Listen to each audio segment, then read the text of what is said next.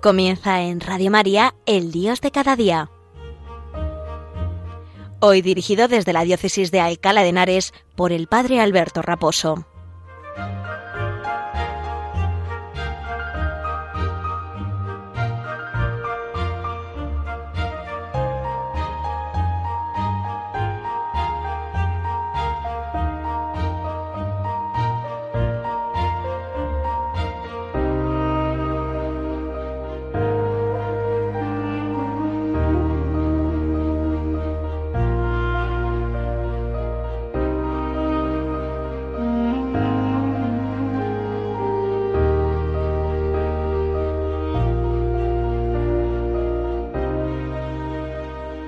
Muy buenos días y un saludo muy cordial desde la parroquia San Sebastián Mártir en Arganda del Rey, en la diócesis de Alcalá de Henares, diócesis que en este año eh, estamos de celebración porque tenemos un año mariano, un año jubilar mariano eh, con motivo de los 450 años de la victoria en la batalla de Lepanto. El Papa Pío V regaló a San, a, San, Luis, iba a decir yo, no es santo, Luis de Requesens, que era el, el capitán, el ayudante de eh, Juan de Austria, el hermanastro de Felipe II, que pues le ayudó en la batalla para vencer a, al, al al imperio otomano, al imperio turco, que pensaba invadir eh, Europa occidental. Y bueno, el Papa, mmm, dada la circunstancia, y viendo el peligro de que pues conquistaran la, la, pues todo lo que es la Europa occidental toda pues lo pues, pues todo lo que hoy conocemos como la vieja Europa no pues eh, mandó a la cristiandad que se uniera para defender de a Europa, la Europa cristiana, de, esa amenaza turca, ¿no? de ese imperio otomano que planeaba eh, invadir con eh, vía marítima, con su poderoso ejército, pues la, la antigua Europa. Bien, el, a esa llamada del Papa responde fundamentalmente España, a través de Felipe II, enviando a Juan de Austria y en 1571, pues eh, eh, la Armada española vence en una batalla memorable, en la batalla de Lepanto, al, al, Imperio turco, ¿no? A la Armada otomana. Una unos barcos, una, un ejército que era muy superior al, español, pero que sin embargo, eh, bueno, pues por la audacia de nuestros capitanes y también por la intercesión eh, con el rezo del Santo Rosario, que es invocado por el Papa a toda la cristiandad para que pues esa batalla pues fuera fuera tuviera buenos resultados, pues por el rezo del Santo Rosario atribuida a la Virgen, pues eh, el, el imperio cristiano pues tuvo tuvo una victoria memorable, ¿no? En esa batalla estuvo también el ingenioso e hidalgo don Miguel de Cervantes, Saavedra, autor del Quijote, eh, cosa de la que él mismo se enorgullece y también de la que sale herido, y de ahí que se le conozca también como el manco de Lepanto, ¿no? Porque en esa batalla, pues eh, al participar en la defensa de la cristiandad, pues sufrió una herida en su mano y de ahí que se le conozca con este apelativo el Manco de Lepanto. Esto no le impidió para ser uno de los mayores eh, escritores a lo largo de la historia de la humanidad, ¿no? Con estas genialidades que él, que él realizó, principalmente con su obra cumbre, ¿no? que es eh, la primera y la segunda parte del Quijote, ¿no? una segunda parte que la escribe porque le habían salido algún competidor que usurpando su nombre eh, y debido al éxito de la primera parte, pues había escrito una segunda que, que, que Avellaneda, ¿no? que no era que no que, falsificando su autoría, ¿no? Y por eso, por despecho o por decir, bueno, pues ahora voy a escribir la segunda parte yo para que éste se entere que esta no es la buena, ¿no? Y bueno, escribe la segunda parte del Quijote que es eh, rara vez segundas partes fueran, fueron buenas, como decimos coloquialmente. Pues en este caso, la segunda parte del Quijote es casi, podríamos decir, más brillante, ¿no? Todavía que la primera, ¿no? Que ya de, de, de hecho lo es, ¿no? Bien, dicho esto, eh, este año mariano que celebramos eh, en, nuestra, diócesis, porque el Papa regaló la Virgen eh, a, la cual estuvo rezando el rosario a Luis de Requesens, que era comendador mayor de Castilla, y de la Orden de Santiago, que estaba cita en Villarejo de Salvanés, que es una de las localidades aquí de la Comunidad de Madrid que pertenece a nuestra diócesis, y allí, en el Santuario de la Virgen, donde se erigió posteriormente un, un monasterio, pues allí, en un convento, perdón, pues allí es donde se venera la, la Virgen que regaló el Papa a Luis de Requesens eh, y, bueno, pues se, celebra eh, siempre el 7 de octubre, que luego posteriormente los papas a continuación pusieron como fiesta del Santo Rosario, de la celebración de la Virgen del Rosario, en conmemoración y recuerdo precisamente de esta batalla, de la victoria en esta batalla de Lepanto. Bueno, pues nos encomendamos a nuestra Madre, la Virgen de la Victoria. Con ella de su mano siempre obtendremos la victoria espiritual, la victoria verdaderamente que se juega en nuestra vida contra las fuerzas del mal, que no son fuerzas exteriores, sino que es la batalla que tenemos cada día contra el pecado, ¿no? Y buscando, pues eso, que, que Jesús sea nuestro capitán, ¿no? Que el Señor sea nuestra vida, nuestra dicha, aquel al que pues, recurrimos siempre, aquel que nos ha dado la vida, que nos llama a la salvación y al que, bueno, pues con nuestra oración, con la meditación asidua de la palabra de Dios, con la confesión habitual, con la celebración de los sacramentos, pues nos acercamos y vivimos en este valle de lágrimas, como decimos en la salve, hasta que obtengamos la victoria final en el cielo, ¿no? Donde nuestro capitán nos otorgue esa victoria, ¿no? Vamos de la mano de nuestra capitana, de la mano de la Virgen, y también en este año que el Papa nos ha convocado a, un año jubilar de San José, con motivo también de la proclamación de, de, San José como patrono de la Iglesia Universal hace 150 años, pues eh, pedimos la poderosa intercesión de los dos esposos, de María y de San José para que, bueno, pues eh, ofreciendo también nuestros sufrimientos, nuestras cruces que todos tenemos, porque la vida pues eh, se mezcla, ¿no? La alegría con la con las penas, ¿no? Se mezcla los éxitos con los fracasos clamorosos, ¿no? El, las pequeñas victorias con las pequeñas derrotas, ¿no? Y muchas veces pues va el gozo y la pena van asociados, van unidos, ¿no? Y bueno, pues pedimos al Señor que, que nos ayude a sobrellevar esta, esta vida con, con, todas sus circunstancias y con su idiosincrasia y a nosotros pues también que nos vaya dando esa pequeña victoria espiritual de saber vencer al mal con, con la ayuda de, de Jesucristo y con la poderosa intercesión de la Virgen María y de San José.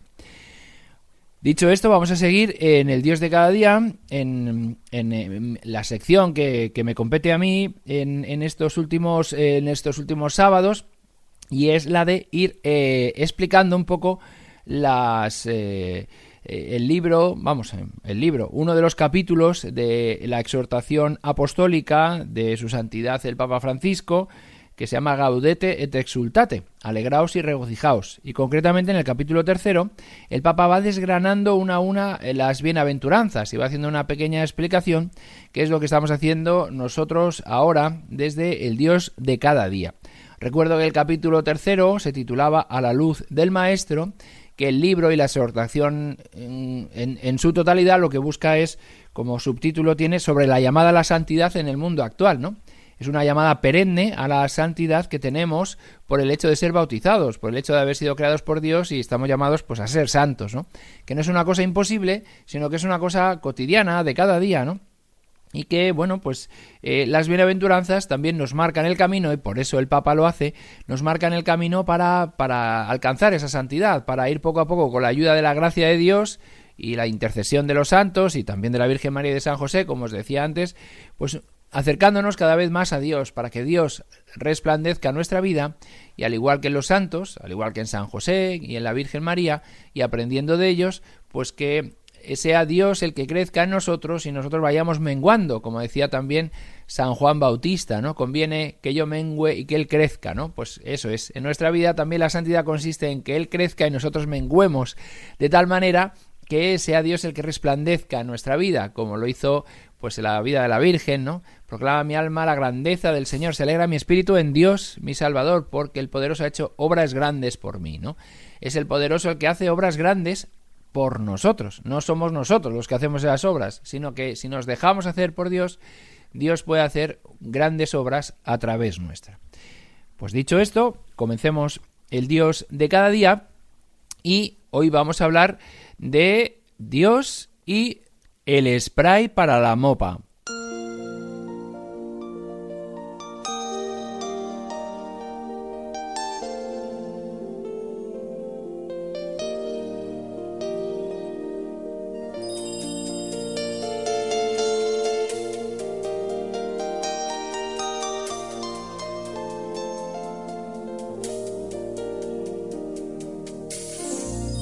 Un gran invento ha sido la mopa, ¿verdad? Porque, bueno, como el cepillo, el recogedor, como la fregona, ¿no? Son grandes inventos que nos ayudan y nos facilitan hacer la limpieza y la higiene y las tareas del hogar, ¿no? Porque, bueno, pues el, hecho de no tener que estar agachado realizando ese tipo de limpiezas eh, del suelo, pues el hecho de tener un palo, no haber inventado un palo que, que, que nos permita hacerlo desde arriba, y con ciertos productos que también nos ayuden a realizar mejor la limpieza, pues es un gran invento que pues nos vuelve más sencilla la tarea, las tareas del hogar, concretamente, o las tareas de la limpieza, ¿no? En cualquier, eh, también en, otros sitios, ¿no? Donde, donde, pues estos utensilios nos sirven de ayuda, ¿no? Nos sirven de ayuda. Como digo, el spray de la mopa es eh, estupendo porque un, mm, permite, al echar el spray antes de pasar la mopa sobre la misma, pues permite que, que, todas las, eh, las, sustancias que hay en el suelo, pues la, la pelusa, ¿no? El, polvillo que pueda tener eh, por el hecho del uso de las cosas y, bueno, pues a veces las calefacciones también que generan todo este tipo de, de pelusa y de, y de, a veces de, en el seminario lo llamábamos eh, eh, cariñosamente, ¿no? Lo llamábamos los critters, ¿no? Los critters, cuando yo estaba en el seminario había unas películas de serie B habían a lo mejor se acuerdan de los Gremlins los Gremlins que era una fue una película de Robert Zemeckis que, que, que produjo Steven Spielberg y que eran unos animalitos un poco peculiares, ¿no? Que se podían volver malos si, si los dabas de comer después de medianoche y se les mojabas, pues se reproducían. Bueno, era una película así un poco de medio risa, medio ciencia ficción, ¿no? Y había otras luego que copiaron un poco esta idea, nada más que un poco eran, estaban hechas con una producción más económica, más, más reducida, y que se llamaban los critters, y eran como unas pequeñas eh, bolas de pelo que atacaban a los seres humanos, ¿no? Y los seres humanos se defendían un poco y esa era la, la, trama de la película, ¿no? Bien, pues nosotros a las pelusas que rodaban en, a veces en algunas eh, habitaciones de seminaristas, hoy día gran sacerdote, grandes sacerdotes, pues eh, le llamábamos critters, ¿no? Y había veces que en épocas de exámenes o en épocas donde tal, pues los critters se reproducían con mayor asiduidad, porque, bueno, pues uno tenía que estudiar más y había algunas habitaciones que cuando abrían la puerta el critter salía al pasillo y nos visitaba a los demás, ¿no? Y todo lo demás. ¿Esos critters de quién son, no? Y buscábamos culpables, ¿no? Pero había un gran invento que teníamos en el seminario que era la mopa, ¿no? La mopa, eh, especialmente para suelos de madera, eh, hay, pues son una gran ventaja porque bueno, uno echa un spray que, adhiere, pues las motas de polvo y sobre todo los critters y todo tipo de pelusa se adhieren a, la mopa de tal manera que si es una superficie grande y yo paso la mopa con cierta facilidad se puede limpiar en pocos segundos, en pocos minutos, ¿no? Con lo cual, eh, bien, pues eh, todos estábamos diciendo, coge la mopa. Al, que, al, al autor de los critters en el pasillo le decíamos, coge la mopa y pasa la mopa por tu habitación y por el pasillo. Haz el favor para que las pelusas no nos ataquen por el pasillo, que hay alguna de tamaño casi tremendo, ¿no? Bien, en nuestra vida espiritual también tenemos que pasar la mopa de vez en cuando y también tenemos que ayudar a que esa mopa resplandezca. Es verdad que pasamos la mopa cuando nos confesamos, cuando nos acercamos al sacramento de la confesión y especialmente no en el bautismo porque se nos limpian todos los pecados y también, como no, en el sacramento de la penitencia donde pues se nos, otorga el perdón de los pecados. Yo en estos días atrás hemos hecho la primera confesión de los niños que se están preparando para culminar su iniciación cristiana con la recepción de la primera comunión y de hecho ahora en breve, dentro de una hora escasa, pues tengo también la celebración de las confirmaciones. Eh, en este caso, tres celebraciones de confirmaciones en mi parroquia, que con motivo de las normas sanitarias que debemos seguir, pues hemos tenido que multiplicar un poco las celebraciones para que se den todas las medidas de seguridad y, y, el protocolo sanitario adecuado para que todos podamos participar sin temor a, un contagio dentro del templo de, de nuestra parroquia. ¿no? Y como digo, pues eh, tenemos las confirmaciones de, los niños que recibirán la primera comunión para seguir el orden adecuado de la iniciación cristiana, bautismo, confirmación y Eucaristía. ¿no? De tal manera que en este mes de febrero recibirán el sacramento de la confirmación, el don del Espíritu Santo, algunos ya en breve, dentro de una hora escasa, como digo, y, y luego ya en a partir de mayo y junio, pues también la celebración de la recepción de Jesucristo en la Eucaristía de su primera comunión, pues para culminar esta iniciación cristiana.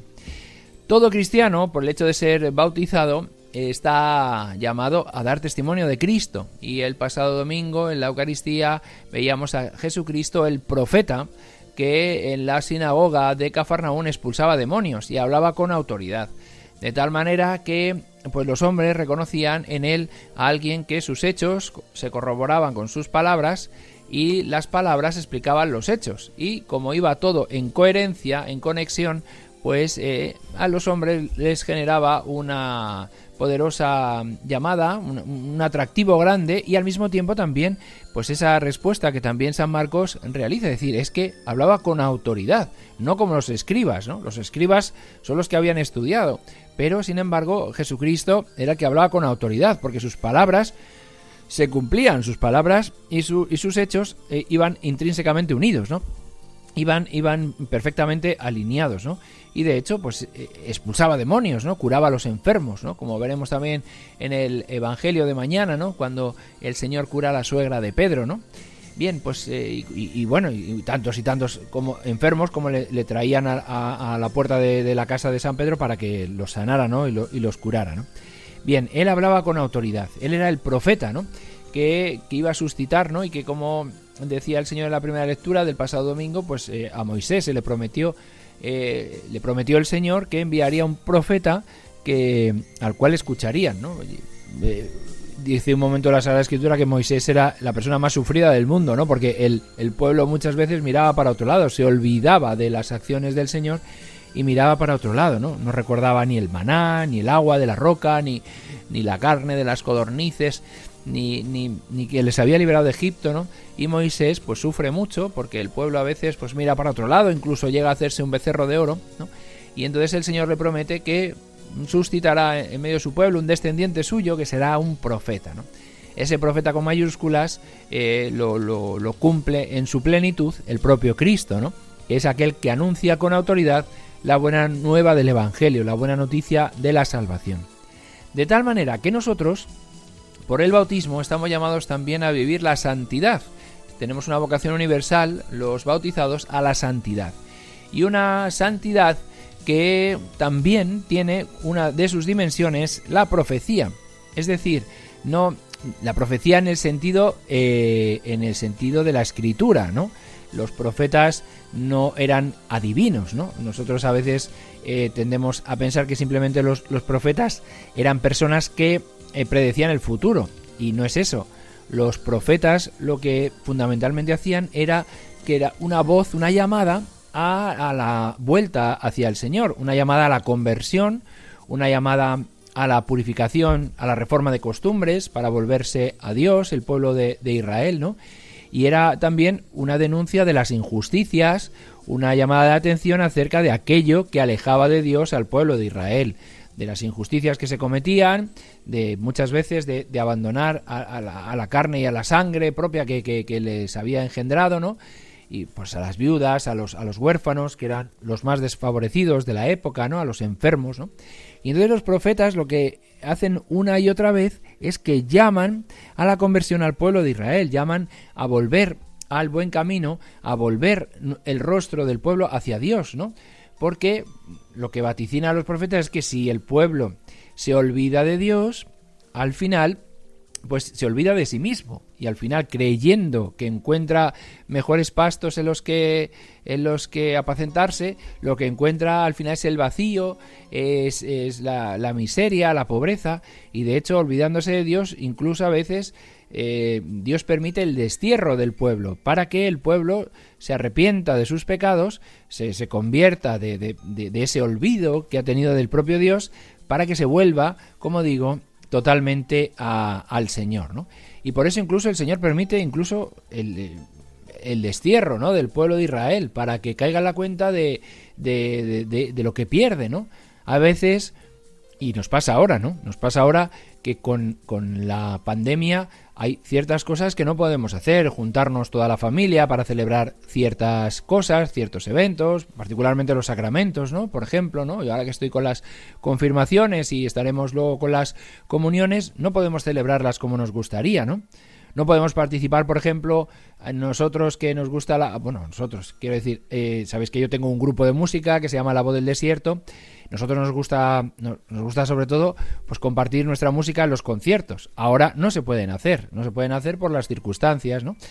O, ir a otros conciertos, ¿no? De, de, de, grandes músicos católicos o de música secular, ¿no? Que nos puedan gustar, ¿no?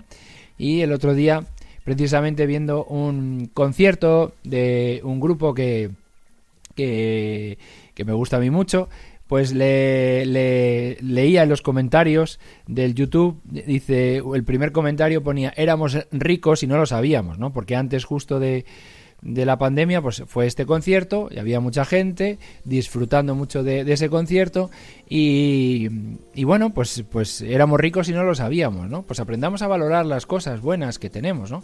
Y a veces esto también nos sirve como el pueblo de Israel en el destierro para darnos cuenta de que estamos llamados a la santidad, de que lo más importante no es lo que podamos hacer o no, sino que tenemos a Dios con nosotros y que teniendo a Dios con nosotros, pues todo lo demás pues eh, se sobrelleva de manera distinta, ¿no? Se, se, lleva con la paz de saber que, que, no estamos abandonados, que no estamos solos, que Dios participa de nuestra vida, ¿no? Recuerdo que, que justo antes de que nos confinaran tuvimos un concierto en Toledo y había allí pues más de 450 personas, en la capacidad que tenía el, el, el propio salón de actos en el cual actuamos, ¿no? Y, ya se barruntaba pues que podría haber confinamiento y, estuvimos a punto de suspender el concierto, cosa que no, al final las autoridades sanitarias nos permitieron hacer el concierto y así lo realizamos, ¿no? Y, ahora pues nos damos cuenta de qué suerte teníamos, ¿no? De, de poder realizar ese tipo de, conciertos, poder alabar a Dios, de poder dar gracias a Dios. Y ahora, mientras eso no lo tenemos, pues esperar con gozo a que pues un día pues se levante un poco las porque nos hayan vacunado a todos y, y, hayan encontrado una medicina que contrarreste esta enfermedad no y poder celebrar ese tipo de, de conciertos y de eventos pues con total normalidad no pero mientras tanto pues pues eh, volvernos a Dios ser más, más de Dios que antes, ¿no? Mientras tanto, pues, pues aprovechar este tiempo para reconocer que nuestro corazón a veces se apega a cosas pues que no nos da la felicidad, que no nos da la dicha, que nos apartan de vivir la santidad, ¿no? Que nos apartan de Dios y que por tanto nos apartan de nosotros mismos. Apartarnos de Dios es limitar nuestra libertad. Apartarnos de Dios significa que nuestra vida se vuelve gris, se vuelve oscura, ¿no? Solamente en Dios nuestra vida se llena de luz. Él es la luz del mundo. ¿no? Cuanto más nos acercamos a la luz, pues más nos llenamos de vida. Cuanto más spray del Señor nos echamos en nuestra mopa que somos nosotros, pues más se quita la suciedad de nuestra vida. Bueno, pues me voy a despedir porque se nos ha acabado el tiempo y no me ha dado tiempo a comentar el siguiente punto que teníamos de la Gaudete et Exultate. Pero bueno, yo creo que esta reflexión nos venía bien en este tiempo y en estos días. Pues bueno, el próximo día lo dejamos para el próximo día y nada, un saludo muy cordial de vuestro sacerdote y amigo el padre Alberto Raposo.